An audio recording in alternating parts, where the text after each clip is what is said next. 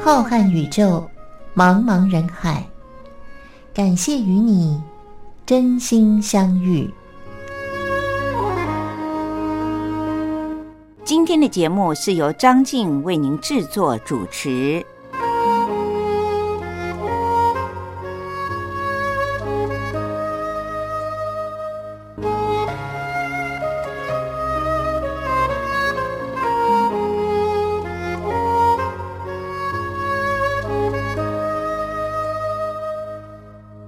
各位听众朋友，大家好，我是张静。又到了星期天晚上零点十分，光华电台为您播出的《真心相遇》，是由张静在空中陪伴着大家的时候了。上个星期，各位听众朋友们，大家过得好不好啊？时间已经来到了二零二一年的八月一号，可以说是已经进入了今年度的下半年。我想，我们的听众朋友到目前为止，大家都还过得很好，很平安吧？这两年，从二零一九年的年底到目前为止，因为新冠肺炎，也就是 COVID-19，在全世界都是公平的对待，肆虐着我们人类。所以，我想大家的日子呢，都和过去会有一些不同。不过，随着疫苗的问世，而且很多国家真的因为经济受到了严重的影响，已经受不了了。过去呢，采取消极态度的政府也都开始有一些严管的措施，也懂得如何的让老百姓可以保护自己。虽然西方国家有很多的人，他们对于打预防针、打疫苗是不愿意接受的。有些欧美国家不同的种族的人民呢，他们更把戴口罩认为是一种限制了人类的自由。其实。这些措施都可以对于我们自己的身体健康有很好的防护，同时也不会让细菌在彼此之间传来传去。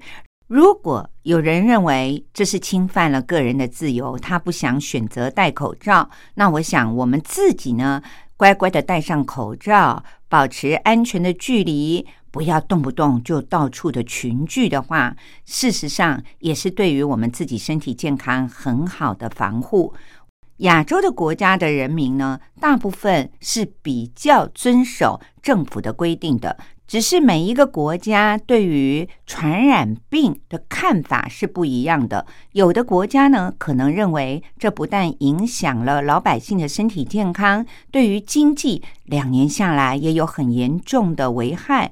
可是有的国家的执政政府呢，他可能根本不在意这个。既然老百姓说要自由，不愿意遵守一些限制的规则，那就随他好了。这也就是每一个国家疫情。轻重不一，而且有的国家呢，因为采取开放性的态度，让别的国家的人自由的进出，根本不需要什么隔离呀、居家检疫呀。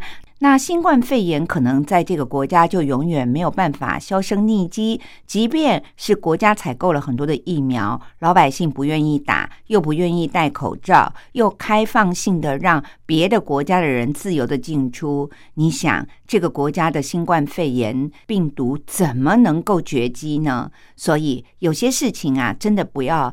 怪到别的国家的头上，要想一想自己的老百姓、自己的执政的政府是不是有为了人民的健康做好最严厉的管制和规则呢？我相信新冠肺炎经过了两年的时间的肆虐，但是我们的听众朋友都还可以保持着健康的身体，这就表示我们都有遵守。个人防护的一些规定，同时呢，我们也都没有带给别人困扰，这是一件非常值得恭喜，而且是我们二零二零年和二零二一年最大的成就了吧？今天张静在《真心相遇》节目当中，会和各位听众朋友们闲话家常，谈一些在我们日常生活当中经常会碰到的一些。错误的迷思，同时也会为各位听众朋友们点播一些好听的歌曲。那么节目的一开始呢，张静想要为大家送上的这首歌，就是我很久没有在节目当中为各位听众朋友们点播他的歌了。最近在台湾也都没有看到他的踪迹。曹格所带来的《我们是朋友》，希望各位听众朋友们会喜欢哦。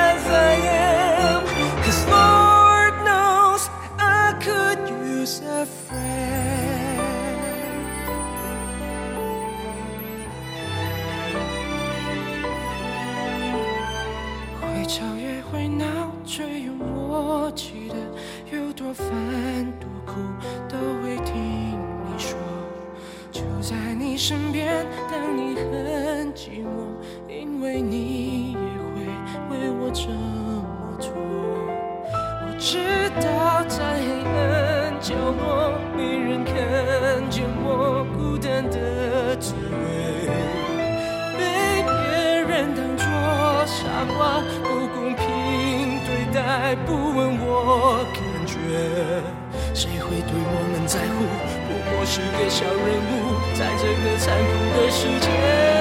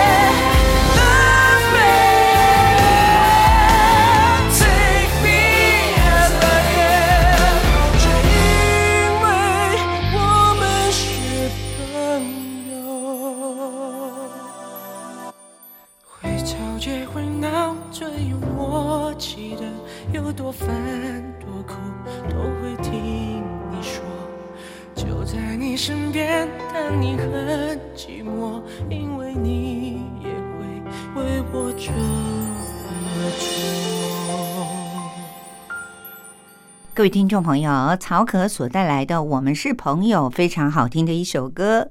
今天在节目当中，张静要和您聊一聊我们日常生活当中经常会碰到，而且呢会有的迷思。首先，我相信您一定听过身边的朋友说。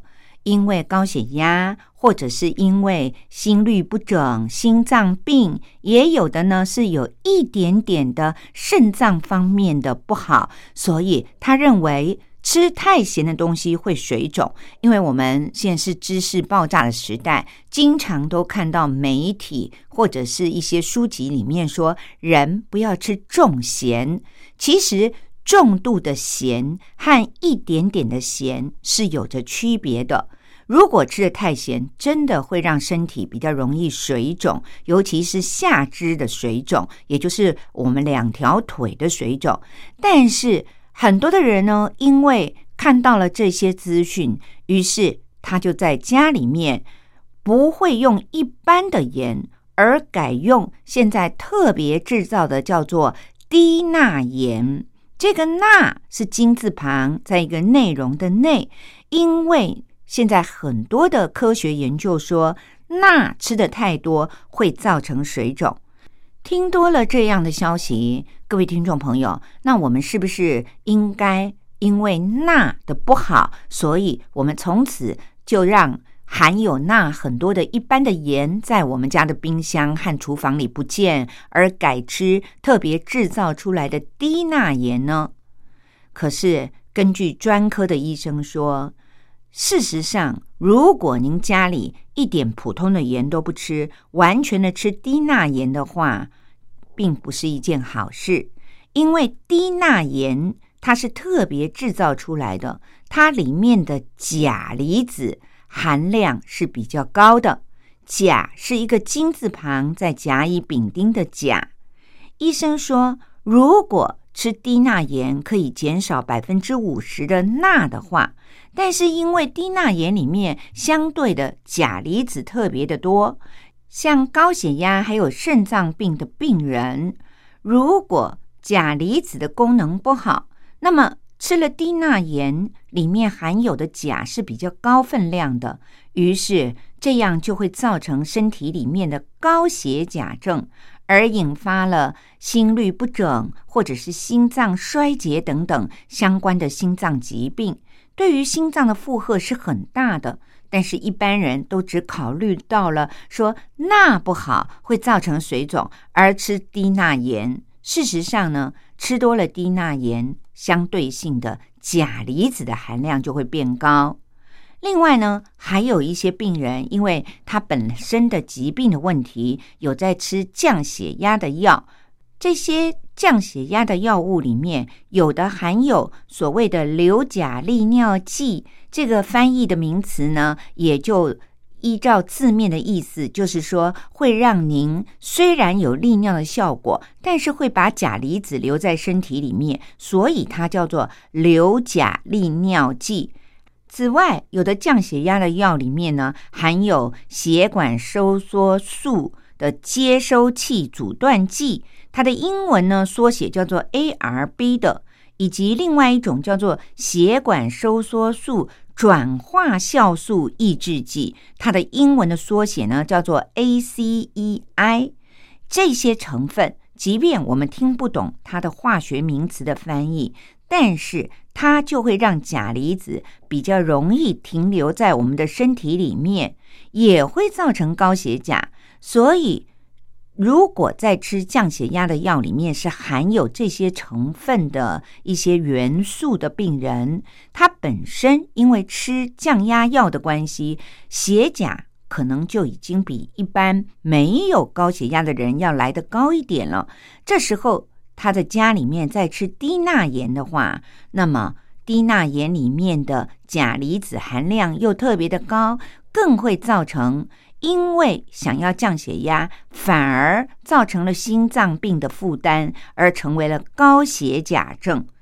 我们顾名思义，就是说高血钾在身体里面呢，也会带来一种症状，对于身体是很不好的，反而心脏会有一些立即性的反应。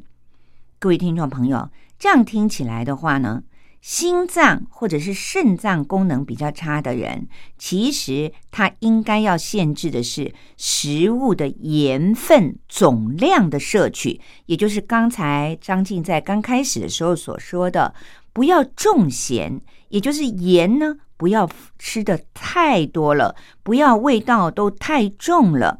可是并不需要去改用低钠盐。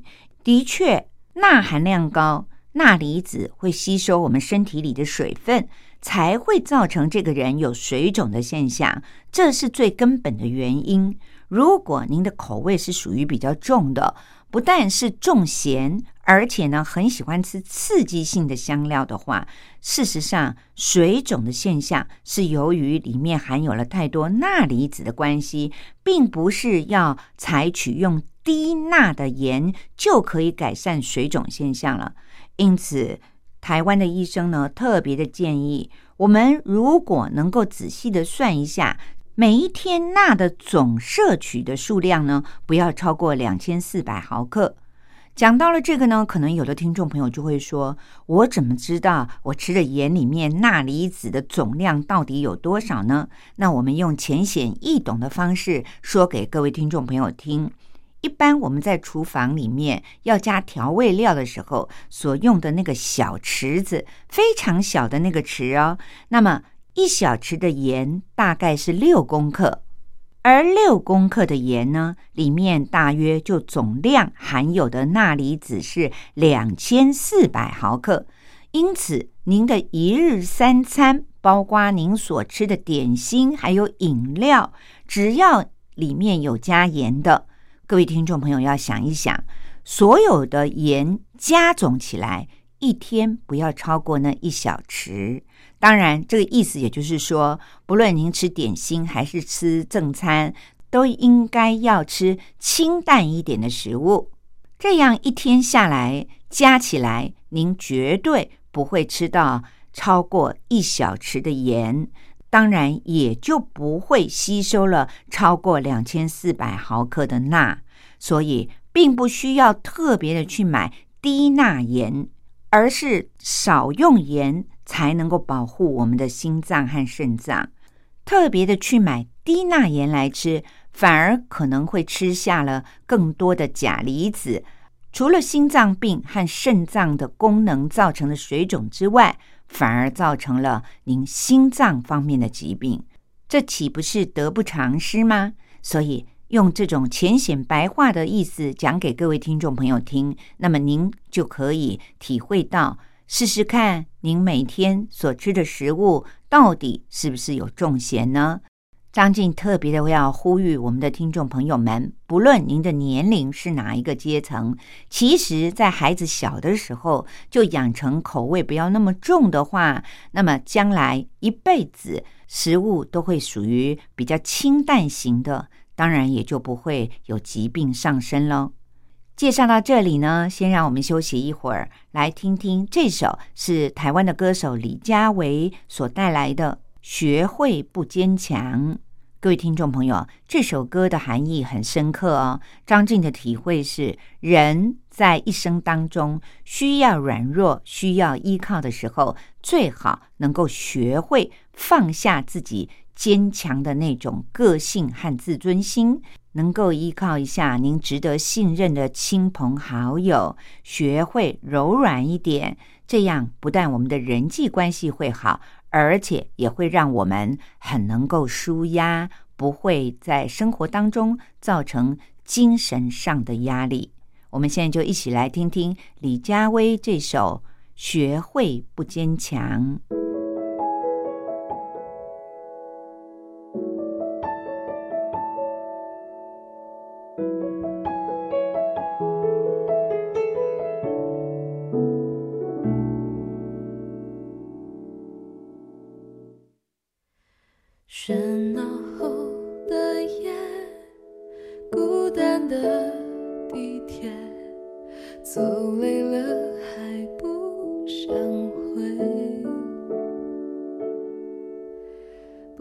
是埋怨谁就是怕面对我也想关上灯倒头就睡。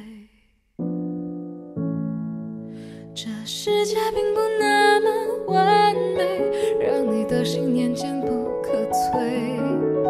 爱不是天使就是魔鬼脆弱和恐惧本来就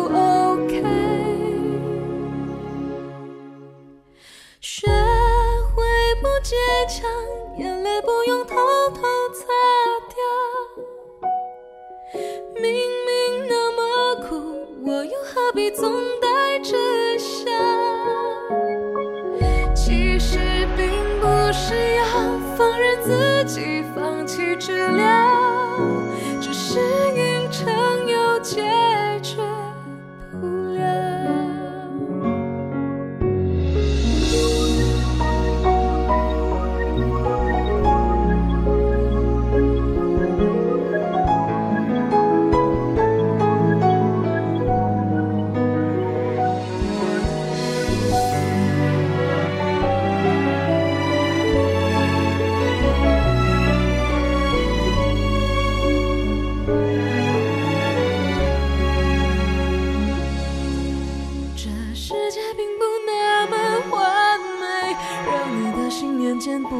摧。爱不是天使就是魔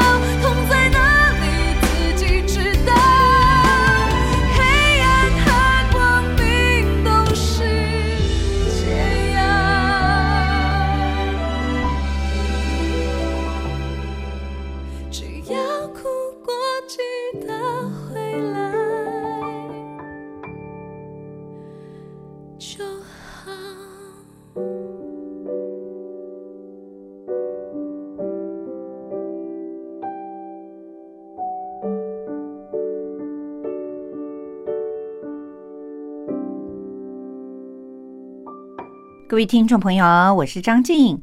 刚才和大家聊到了，不要因为有高血压或者是心脏病，就选择家里面完全的撇开了一般的盐，而用特别制造的低钠盐。那么接下来呢，却是一个相反的案例。我们一般人都说，如果多喝绿茶和柠檬汁是可以代谢水分的。我们听过很多的年轻人都说，他们为了要减重，尤其是女孩子，那么经年累月的喝不下去白开水，就里面放一点柠檬汁，或者是稍微的放几片绿茶的茶叶，让这个水呢有一点滋味儿，而不会像白开水喝起来好像有一种过滤水的味道。那这种说法到底正确吗？张静特别的请教了专门的医生。他说，一般人呢，喝一点含有抗氧化，同时又具有维生素 C 的绿茶和柠檬汁，确实可以帮助身体新陈代谢，而且多少都可以吸收一些维他命 C，的确是好的。可是呢，如果是站在中医的立场来看的话，他说，特别是有很多的女孩子，她们的体质在中医里面是属于湿气比较重的人。如果您就是这样湿气比较重的人的话，想要用喝绿茶和柠檬汁来进行新陈代谢，让水分排掉而减重，或者是变得更健康的话，那么可能就要考虑考虑喽。因为像茶和柠檬水这类的饮料。对于湿气比较重的人来说，最好是适可而止。如果您的体质不适合的话，那么先不要喝。改善了体质之后，等到可以喝的那种身体状况的时候呢，您再选择用这些来代替白开水。但是也不是一天二十四小时完全不喝白开水，都喝茶或者是柠檬水，每天适度的喝就可以了。专业的中医说，他们有这样的道理呢，也是有原因的。他说，一般湿气比较重的人，如果再加上中医里面说的脾脏和肾脏都是属于气虚的人，那么水分代谢不出来，而绿茶和柠檬汁都是属于比较性质寒凉的饮料，会损伤我们消化系统的功能。不仅会阻碍一个人身体里面的气的流动，而且还会更加重了我们身体里面湿的状况，让微生物还有细菌繁殖的更快了。这个中医说呢，这就像那潮湿的阴雨天，我们如果把衣服和被单没有晾干，挂在外面，就会有一种发霉的味道。其实人的身体呢，里面有气在循环。如果您的身体是属于一直都是湿湿的，而且气又不通的那种体质的话呢，久而久之，喝多了绿茶、柠檬汁这种寒凉的饮料，就会造成你的身体里面不但水分没有被新陈代谢给代谢掉，反而身体永远都是那种湿湿。胀胀，好像发霉一样的感觉。所以，如果想要用这种方法来减重、代谢水分的女性，中医特别提到了，多半都会有一个现象，那就是她的妇科呢，经常会反复的发炎，也会造成皮肤的瘙痒，始终都治不好。如果这位中医是一位专业的中医，仔细的询问，然后仔细的把脉的话，就会发现这些年轻的女孩子们，平常多半都会有喝茶或者是喝柠檬水来代替纯的白开水的习惯。而他们本身呢，身体经常都是处于一种湿湿的水肿的状况，让人家看起来他好像有点白胖白胖的感觉，其实是他身体里面的第一气始终都没有流动不通，第二湿气又比较重。所以中医说，他们会建议像这一类的病人呢，连续三个月都不要喝茶或者是喝柠檬水，然后再加以用一些可以让体质调整的中药来调整他们的体质。等到他们身体里面大约三个月后，湿除去了，而气也补足了，这时候呢，身体平衡又稳定。就可以改善他们在妇科频繁发炎的状况了。各位听众朋友，中医的学问很大，可能不是我们每一个人都可以理解的。所谓的湿气重，还有气虚，到底是什么？不过呢，一般的中医都会有提醒我们，像经常觉得身体肿肿的、胀胀的、重重的，始终都懒洋洋的，好像提不起劲。气呢，好像都没有办法流动。这样的人呢，尤其是女性，大约都是属于湿气重而且又气虚的人，并不适合用柠檬水和茶来代替白开水。听到了这里呢，各位听众朋友，张静自己有一种感觉：我们一般日常生活的习惯的迷思，就是凡事其实都有一体两面。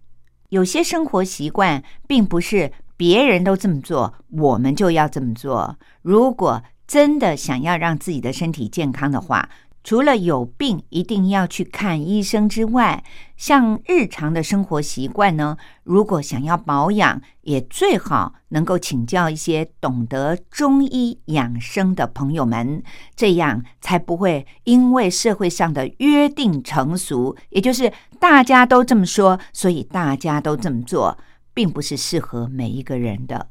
今天呢，在节目里面就特别的向各位听众朋友们举了两个例子。如果您家里面有高血压或者是慢性心脏病的家人，并不需要把家里面的盐改成了特别制造的低钠盐。同时呢，想要减重或者是不喜欢喝白开水的朋友呢，也并不是可以一年到头用茶和柠檬水来取代白开水的。这也要看您的体质适不适合了。节目进行到这里，又到了张静为您说历史故事的时间了。欢迎各位听众朋友们继续的收听。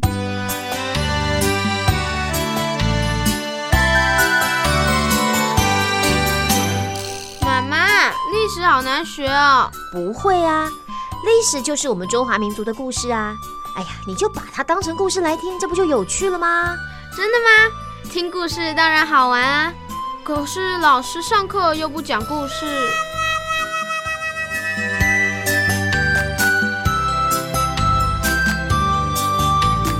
听光华小学堂说历史故事。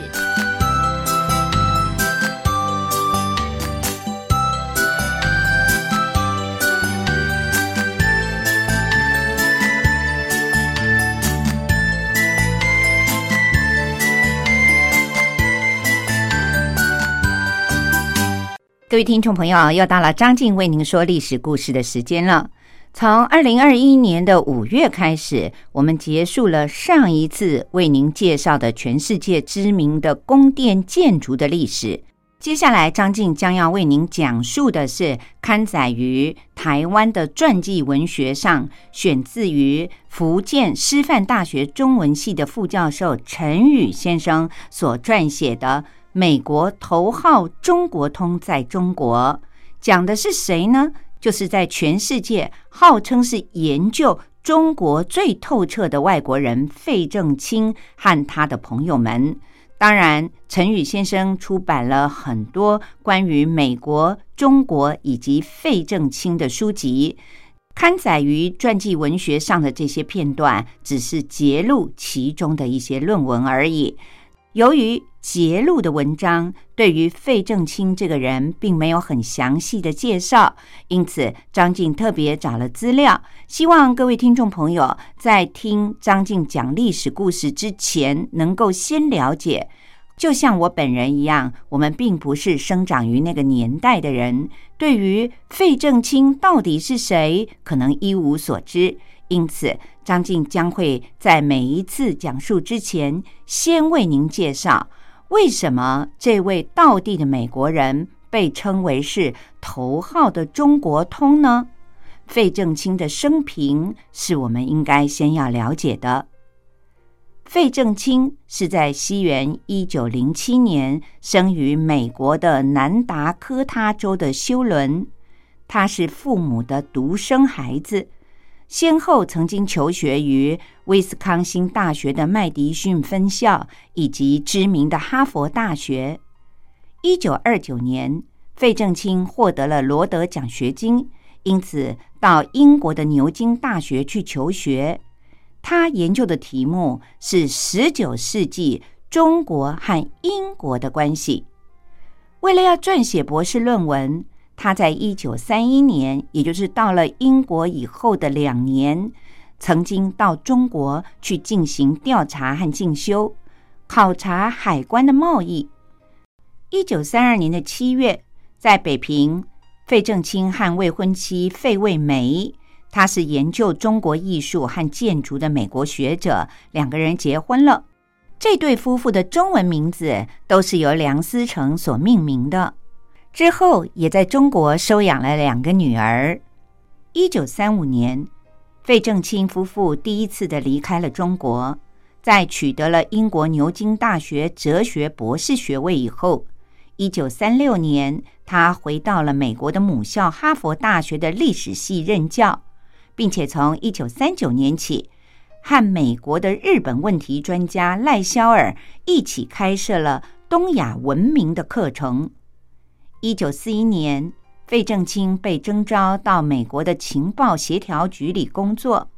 这个单位在第二年，一九四二年的六月十三号，就分裂成为了两个单位，一个是美国战略情报局。另外一个则是美国战时新闻局，他任职于研究分析处，前往了华盛顿工作。一九四二年的六月二号，美国情报协调局的局长多诺万上校任命费正清为驻华首席代表。这一年的九月二十五号，他飞抵重庆，担任美国战略情报局的官员。并且兼任美国国务院文化关系司对华关系处的文官，以及美国驻华大使特别助理这三个职位。一九四五年的十月到一九四六年的七月，他再一次的来到了中国，担任美国新闻署驻华分署的主任。结束了在中国的任职之后。他在一九四七年返回了哈佛大学任教。一九五五年，在福特基金会的支持之下，主持成立了东亚问题研究中心。这个研究中心后来还曾经获得洛克菲勒和卡内基基金会的赞助，并且在一九六一年更名为东亚研究中心。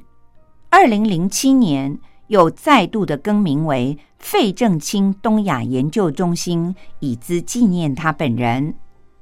在费正清直接或者是间接主持研究中心的几十年里，哈佛大学东亚研究中心成为了美国东亚问题研究的学术重镇，而他本人也成为了在美国研究中国的学界领袖人物。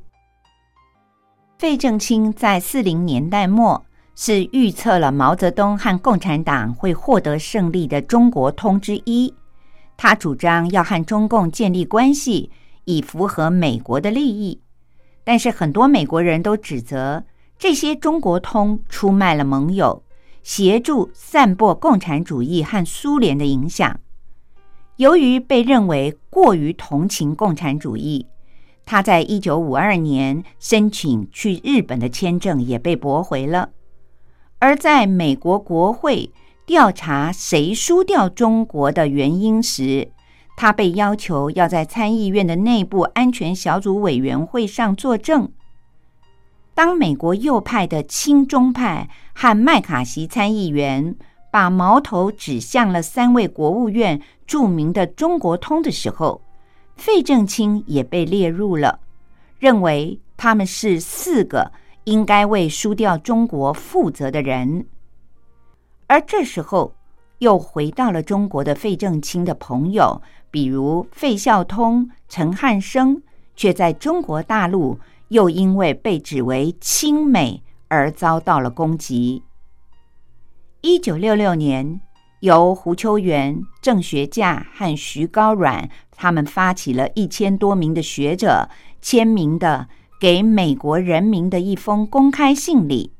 当时这封公开信曾经在美国知名的《纽约时报》上发表，攻击费正清以中国专家的名义出卖了中华民国。而陈立夫的回忆录里则认为，费正清。散播了不利于国民党的谣言，打击国民政府的信誉，促成了美国政策有利于中国共产党，影响了国民政府在大陆的溃败。于是，费正清在中国共产党的眼里，无疑的是个英雄。一九七二年，当美国和中国的关系改善以后，他曾经应周恩来的邀请。在一九四九年之后，第一次的又重新访问了中国。一九九一年的九月十四日，费正清因为心脏病发作而离世。他在两岸历史上的定位也成为了正反完全不同的人物。各位听众朋友，我是张静。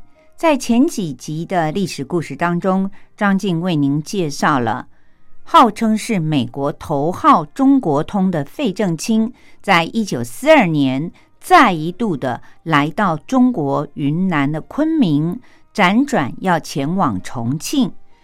当时是因为抗日战争期间，由清华大学、北京大学和南开大学所组成的长沙临时大学迁到了昆明。建立西南联大，在这个长途跋涉的迁徙当中，发生了许多感人肺腑的故事。整个过程分为陆路和海路。各位听众朋友，上星期张静为您讲述的历史故事里面介绍了所谓的香前滇旅行团，很多人简称它为步行团，这是因为它大部分都是以走路为主。全部的人员，包括了师生，大约有三百个人，其中老师十一个人。这些老师们真的是所谓的个性迥异，各有千秋。上星期介绍了中文系的教授闻一多，还有步行团里面可以算是总务组长的教育系的黄玉生教授。今天将继续的为您介绍步行团里面有一个走得最慢的。永远都殿后的人，那就是化学系的教授曾昭伦。他是全团里面最循规蹈矩的人了，绝对称得上是按路走路，绝不会抄小道近路。不管那个路多么的弯曲，即使两条路之间有一条眼皮底下分明就可以看到的小路，他也是视而不见，宁走弯不走直。他认为这样才算是真正的走路。他和闻一多一样，都是所谓的长衫党，但是他穿的是更随便又邋遢。长衫的后摆常常都沾满了泥浆，像一个尾随着的风水先生一样。步行团起初是列队行军，从出发到宿营的地方，团出团进。后来有人磨破了脚，有人因为脚力不济，队伍就越拉越长，甚至头和尾相距了十来里路。到了晚上要查点人数是不是全部到齐了，就有两个好办法：第一个是查伙房分饭菜的搪瓷碗是不是都被领走了；第二则是看看曾昭伦是否到达了。步行团里面还有一个逢洞必钻的人，那是生物系的李继同教授。他的个头比较矮，上面穿着黄皮夹克，下面扎着绑腿，脚上穿着草鞋。他胆子很大，有野外工作的经验。不管多么阴森恐怖、寒气逼人、幽暗湿腻的山洞，他都要钻进去看个究竟。大概是希望在那个偏僻而且没有人探访过的山洞里，能够意外的发现什么原始物种的遗迹吧。绵绵的春雨令人讨厌，地上的泥泞，大家虽然都穿着草鞋，但是不时的被黏糊糊的泥巴给吸着，走路不得不放慢，很吃力。几位南方的学生干脆就脱掉了草鞋，赤着脚走。而那个东北学生于方燕从来没有遇过像南方这样鬼天气和烂泥路的，于是深一脚浅一脚的举步维艰。忽然，一只脚深深的陷入了一个泥窟窿里，好不容易才拔了出来，但是一只草鞋却被紧紧的粘在里面了。他很狼狈，左右为难，不知如何是好。这时候。有人从旁边递了一只新的草鞋，轻轻的对他说：“我准备了一双，送你一只吧。”于芳燕看到对方的举止很稳重，又文质彬彬的，很是感激。步行团里面三百多号人物，各个院系都有，不一定大家都相识。于是他就和这个雪中送炭的新朋友结伴而行，攀谈之中。他才知道对方是哲学系三年级的学生，叫任继玉，是山东人。他们两个边走边谈，不觉得雨就渐渐的停了下来。雾气也慢慢的消散了，只看到四处的丘陵地，远处出现了一座桃花林，浪漫的山花净土芬芳，令人心旷神怡。有人喊道：“这已经走到了桃源县的地界啦！”大家顿时的兴奋了起来，因为相传陶渊明所写的《桃花源记》就和这个地方有关系。陶渊明他为世人描绘了一个令人向往的世外桃源。这时候，黄诗月谦恭的上前请教闻一多教授关于《桃花源记》的一些问题。只见闻一多手上拿着画笔，急速的勾勒着眼前雨后清新的好美景。他边画着边说：“那是一个古代的传说故事，不一定是陶渊明的所见所闻啦，只是反映了人类的一种美好的愿望吧。”闻一多在画板上又勾勒了几笔，接着他说。但是在现实的生活里，那纯粹是属于乌托邦的理想。这时候，很多的学生都围了上来，又提了一些问题请教闻一多，他也一一的作答了。而任继玉拉着于芳燕，紧跟着文先生的身后，亦步亦趋，洗耳恭听。任继玉是来自于北京大学的，说北大教师里。有的口才好，有的内才好，而闻一多教授就是口才和内才通通都好，而且又是诗人，有创作的经验。他非常的喜欢听文先生的课。后来在交谈里，于芳燕才知道，任继玉早就写过了有关于《桃花源记》的文章。那时候他还是上高小的时候，老师讲完了《桃花源记》。要学生虚构一个理想的乐园，写一篇重游桃花源记的作文。任继玉当时虽然年纪小，但是作文向来写得好，老师一直都很赞赏，常被当成了典范念给同学们听。而这次却一反常理的，老师说他写的不好。任继玉说：“山东哪能够有桃花源呢？”老百姓的生活这么苦，只有孟子所说的“民有饥色，也有饿殍”。当时的山东因为军阀割据，年年内战，他们甚至还自行印制了军用券，不能够兑现，却强迫着老百姓来使用。老师们发薪水，部分用银元搭配了部分的军用券。所以老百姓对于军阀张宗昌是恨之入骨。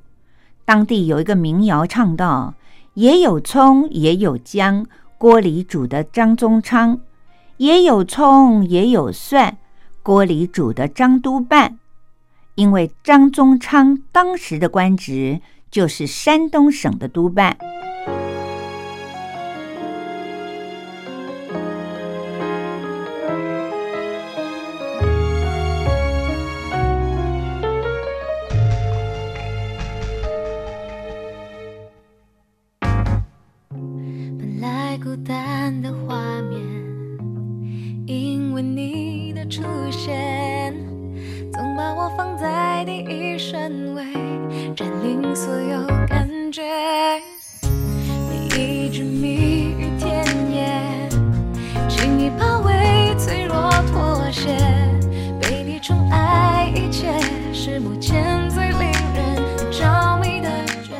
各位听众朋友，我是张静。您现在听到的这首歌，也是李佳薇所带来的《最好的幸福》。节目进行到这里，又到了张静要和大家说再会的时候了。希望各位听众朋友在接下来的这一周里面，大家都一定要健康又平安，同时心情也要很快乐哦。希望张静能够为您献上最好的幸福。祝福我们各位听众朋友了。下星期天的同一时间，也就是星期天晚上的零点十分，光华电台所播出的《真心相遇》依然会由张静在空中陪伴着大家。欢迎各位听众朋友们按时的收听。我们现在继续的把李佳薇所带来的这首《最好的幸福》送给所有的听众朋友们。拜拜。不怕空伪装亲吻，你不透露牵挂的倔强。